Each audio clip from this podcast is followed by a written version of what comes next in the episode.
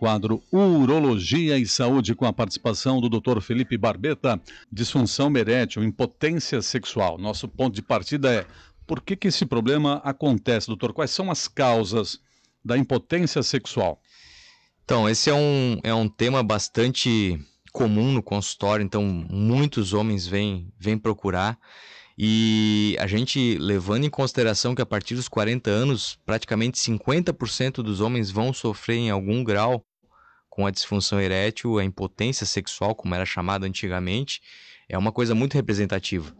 Né? Então, assim, são vários os fatores. Tá? A gente tem desde as causas relacionadas com estresse, com ansiedade, até a própria questão das outras doenças que podem interferir nisso, seja pressão arterial né, que está descontrolada, diabetes, pessoa que está acima do peso, o cigarro, né, mais uma vez envolvido em tudo que é problema de saúde, uh, realmente a falta de atividade física. Então, tudo isso são coisas que podem contribuir para o desenvolvimento da, da impotência. E é legal falar também, porque assim, a, disfunção erétil ela geralmente quando ela está relacionada com algum desses problemas é, de outras doenças, ela é uma coisa gradativa, ela não acontece de uma hora para outra ou eventualmente ela está boa, daqui a pouco piora novamente.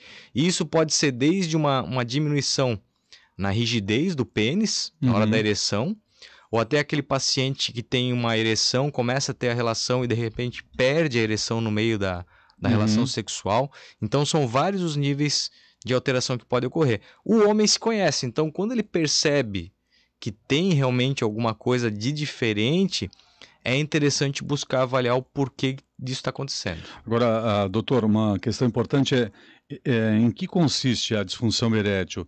Para o indivíduo ser considerado impotente realmente, uh, essa manifestação, essa dificuldade, ela precisa ser permanente? Uh, todo por problemas de ereção, né? Seja, como eu falei, várias idades. Pode ter aquele paciente jovem, às vezes que está muito ansioso com a primeira relação e não consegue obter uma ereção, mas aquilo é um episódio, foi uma coisa ocasional. Problema emocional. Emocional. Momentâneo. Então, assim, ele não está, vamos dizer assim, é, com um problema de disfunção erétil. Ele teve um episódio que pode ocorrer, né? E aí depois, foi aquilo que eu falei, o paciente ele volta a ter a sua atividade sexual, tem vários episódios em que não tem nenhum problema. O paciente que realmente a gente tem que avaliar melhor é aquele que começa a ter um problema e isso vai aumentando e permanece. Ou seja, o paciente começa a perceber que a ereção já não é mais a mesma. Passou um tempo, ele começa a perder a ereção no meio da relação, até o ponto máximo em que realmente ele pode chegar a não conseguir nem a ter a ereção. Isso é uma coisa que vai acontecendo gradualmente ao longo de semanas, meses e não tem uma recuperação espontânea. Então esse paciente realmente a gente tem que ficar bastante atento, até porque hoje a disfunção erétil ela é considerada, por exemplo, um marcador, ou seja, aquela luz amarela que acende no painel uhum. para o paciente futuramente estar tá desenvolvendo outras doenças mais graves, doenças por cardiovasculares. Por exemplo, ele pode vir nos cinco anos depois que ele começa a ter problemas de direção, ele pode apresentar um infarto, pode apresentar um derrame cerebral. Por quê? As primeiras artérias, os primeiros nervos que começam a sofrer com as doenças, como pressão arterial, é, o diabetes, são aquelas que são as mais delicadas. Por exemplo, envolvida com a questão da ereção. Uhum. Né? Então, passados cinco anos, já tem muitos trabalhos mostrando que esses pacientes eles estão num risco maior de desenvolver problemas mais graves para a sua saúde. Então, é mais um motivo para eles procurarem fazer uma avaliação adequada. Não só para melhorar a sua qualidade de vida, né, com o seu parceiro, com sua parceira, uhum. mas também para prevenir problemas mais graves. Ah, e a disfunção erétil, doutor, hoje é muito comum? Atinge que universo de homens? Então, é, é um pouco difícil fazer esse tipo de trabalhos, até porque quando muitos homens são questionados para fazer, eles podem não falar a verdade ou não querer se revelar.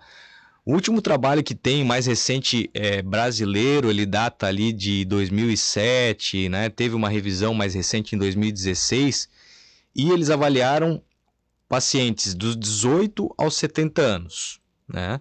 E aí eles perceberam que em torno de 50% dos homens tinham algum problema, principalmente a partir dos 40 anos. É, antes disso, pode ter problemas relacionados com disfunção? Pode, mas como eu falei, uhum. geralmente tem mais origem psicológica e ansiedade. E uma outra coisa que a gente já havia conversado até antes do quadro é como mesmo um paciente que começa a ter o problema por causa do diabetes, a pressão, isso vai afetar ele psicologicamente. Então, uhum. isso acaba afetando, vamos dizer, a sua masculinidade. O homem acaba se sentindo menos perante a parceira. E então ele já vai para a relação com medo. E isso por si só já é um fator que dificulta a ereção. O já medo. Tá pressionado, né? Ele já tem uma pressão, né? E, e eu percebo que, por exemplo, muitos homens têm até dificuldade de conversar com suas parceiras sobre isso uhum. do que elas pensam a respeito. E muitos homens demoram. Às vezes o paciente vem no consultório, lá na clínica, e ele fala assim: Ó, oh, doutor, não é fácil para mim conversar sobre isso, mas eu já estou mais ou menos há um ano já passando por isso. Então eles levaram um ano uhum. numa situação que foi se arrastando, se arrastando, quando poderiam ter iniciado bem precocemente um tratamento. É.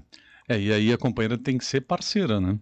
Então, em geral, as mulheres elas se mostram bastante parceiras do compreensivas, do, do, né? sim, dos seus parceiros, seus maridos, seus namorados, enfim, né? E elas estimulam. Tem vários casos, inclusive, que elas que marcam a consulta e vêm junto com o paciente, uhum. o que é uma atitude legal. Ótimo. Que é uma atitude muito boa. Legal. Então, tem tido bastante dessa demonstração assim do companheirismo, perfeito, né, das, das esposas, parceiras, para ajudar o seu, seu namorado, marido a tratar isso. Doutor, um recado para os fumantes aqui. Eu, a gente já falou um pouco sobre as causas no início dessa nossa conversa. E, inclusive, nos maços de cigarro tem aquelas estampas, né? De determinação do Ministério da Saúde para alertar o usuário, o fumante, né? Dos males, dos, dos malefícios né? que o cigarro causa. Inclusive, tem lá alguns maços, vem com este produto provoca impotência, impotência sexual. sexual. É, qual é a influência do cigarro? Por que, que ele provoca impotência Bom, é, sexual? O cigarro, para começar, vamos tentar achar alguma coisa de boa que ele traga, né? Relacionada à saúde, nada, na verdade. Então, assim, é mais uma doença causada pelo cigarro. Então, assim, é mais que comprovado que todas as toxinas, elas podem gerar respostas inflamatórias que vão agredir ali, mais uma vez, as artérias do organismo, os nervos. Então, isso, esses são os fatores que o cigarro também agride. Então, os mais de 5 mil componentes tóxicos do cigarro afetam também a saúde sexual. Uhum. Agora, doutor, sobre o problema emocional, né? O que, que se entende por causas emocionais da disfunção erétil, né? Por que, que a minha ansiedade fica o coração acelerado, fica ofegante? Que, que, que isso tem a ver com a relação com a ereção ou não do meu pênis? Então, isso é muito interessante. É que assim, o mecanismo de ereção, ou seja, para o pênis ficar ereto, ficar duro, tudo começa no cérebro, seja através de um estímulo visual, de um estímulo tátil, né? Então, é, se o paciente ele vai iniciar uma relação e ele já está preocupado o cérebro tem dificuldade de mandar essas mensagens que vão ser transmitidas lá para a região genital, uhum. onde vai acontecer a ereção. Então, por isso que a ansiedade, que o estresse, eles são um importante fator de bloqueio para o estímulo da ereção. Cérebro é que comanda tudo, né, doutor? No, o cérebro contas é o cérebro que comanda tudo se tu não tiver com a mente em dia. Sem dúvida, ele tem uma influência muito grande. E a gente, infelizmente, não consegue trabalhar com o potencial do cérebro positivamente na maior, da, na maior parte das vezes, e sim com a parte negativa, ou seja, o cérebro ele domina e aí acontece, pode acontecer esse tipo de situação. Perfeito. A gente então vai falar depois como superar isso, né? Vamos falar depois do intervalo, doutor? Como tratar, uh, quais são as recomendações que o senhor nos traz, nos apresenta aqui para resolver, para ajudar os pacientes a superar esse problema, essa dificuldade. Pode ser, doutor? Com certeza. Nós estamos falando hoje sobre disfunção erétil, sobre impotência sexual. Uma das principais causas são as questões dos casos emocionais. Agora, doutor, como é que o senhor faz lá no consultório? Chega um paciente, como é que o senhor consegue identificar o que, é caso emocional, o que é caso orgânico? Bom, a gente, como em qualquer é, atendimento médico, a gente tem que fazer então uma conversa com o paciente, uma né? pesquisa. Então a gente vai conversando, perguntando quando que começou o sintoma, se eventualmente teve algum, algum fato, algum evento, né? Porque uhum. às vezes o uhum. paciente teve, ah, acabou um relacionamento e depois disso ele começou a apresentar, poxa, tá ali, o relacionamento foi mal acabado e tal, e ele tá com uma dificuldade em se relacionar novamente, tá com medos, enfim. E isso muitas vezes não fica claro para o paciente.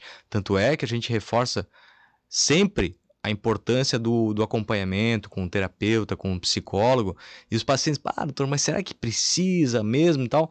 Por mais claro que o fato esteja. Então, Fazemos sempre uma conversa para tentar identificar. Eu converso com o paciente se ele já faz algum tratamento para alguma doença, os medicamentos que usa. Porque assim, não é só a doença também que causa. O paciente tem, às vezes, pressão arterial, tem diabetes, tem algum problema psicológico e tal, e ele tem que usar medicamentos. Vários medicamentos podem causar ou agravar a disfunção erétil. Então, mais um motivo para a gente cuidar da nossa saúde, para evitar de ter que eventualmente usar uma medicação, uhum. porque ela traz também os seus efeitos colaterais. E a disfunção uhum. erétil está muito linkada com vários medicamentos de uso diário do brasileiro. Por exemplo, doutor? Medic... Vários medicamentos para tratar a pressão arterial. Olha só. Vários medicamentos que são usados mesmo para ansiedade, para depressão, tá? Então assim, praticamente todas as classes de medicamentos, elas têm um certo grau de influência. Fique claro, não deve nenhum paciente parar o seu tratamento se está acontecendo isso. Ele tem que avaliar para ver alternativas, para ver se aquele medicamento pode estar tá causando. Muitas vezes uhum. eu converso, por exemplo, com os colegas cardiologistas sobre a possibilidade de uma troca de medicamento quando a gente está fazendo um Perfeito. tratamento para poder o paciente uhum. ser beneficiado, não deixar de tratar sua pressão arterial, seu problema cardiológico, mas também poder melhorar a parte uhum. da disfunção erétil. Uhum. Fazemos exame físico, em muitos casos a gente tem que solicitar também exames laboratoriais, até para ver questões hormonais que podem estar tá influenciando. É, a taxa de testosterona ela influencia diretamente? Ela pode se influenciar. Se ela, porque à medida em que a pessoa vai envelhecendo, essa taxa vai caindo. Sim. Então assim, a, a, ponto de provocar impotência? Pode, em casos muito extremos, até porque assim, em vários casos o paciente, além de ter uma testosterona baixa, ele também tem uma diminuição do desejo sexual. Uhum. O libido dele tá, ele não tem nem interesse pela relação sexual. Então, nesses casos, quando você tem a comprovação laboratorial da testosterona baixo, com, por exemplo, né, diminuição de desejo sexual, e aí o paciente também não vai ter uma ereção boa, se você começa a fazer um tratamento para isso, ele vai apresentar uma melhora. Uhum. Então, por isso também que é necessário muitas vezes uma dosagem hormonal. Né? Então, é muito comum para os pacientes, depois também dos, dos 30 anos, mais ou menos 1% ao ano vai ocorrendo de diminuição dos níveis de testosterona. Uhum. Tem homens que nunca vão sentir os efeitos, mas tem homens que chegam ali também pelos 45, 50 anos e podem realmente estar tá sofrendo uhum. por causa dos níveis baixos de testosterona. Tá. Doutor, o senhor falou antes da, da... A gente já vai entrar na causa do, dos tratamentos aí, na questão dos tratamentos.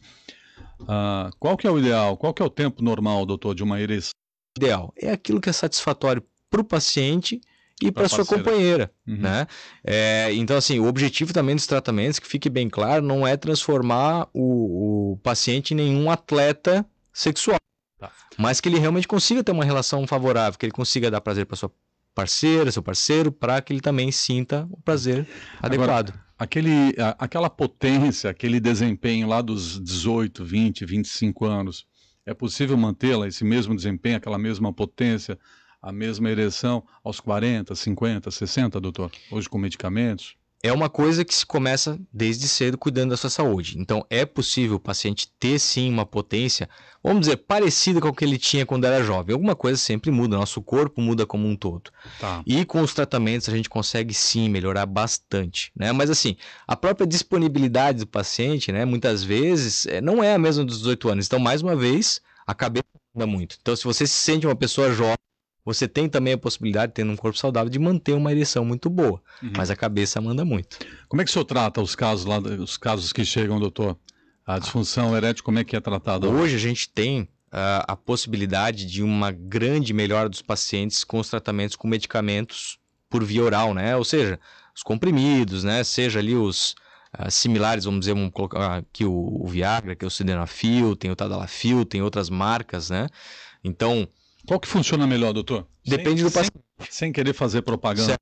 Depende do paciente. Até uma recomendação da, da Sociedade Brasileira de Urologia é de você oferecer ao paciente as várias possibilidades, porque às vezes um se dá melhor com um tipo de medicamento, tem outro que se dá melhor com outro. Existem medicamentos que você toma hoje diariamente para manter um nível circulante e uma ativação da parte circulatória. Existem medicamentos que você vai tomar só antes da relação uma, três horas antes, depende também do medicamento. Então a gente tem que sempre colocar e conversar com o paciente aquilo que vai melhor se adaptar à realidade dele. Muito bem. Uh, e além disso, doutor, a psicoterapia também é recomendada para os tratamentos? Como eu falei, em geral, há sempre algum grau de, de, psico, de, de problemas psicológicos, ansiedade relacionados com isso. Bom, aumentou muito, porque quem é que não sofreu em algum grau com algum com ansiedade, com estresse gerado pelo período que a gente passou agora, que está passando ainda.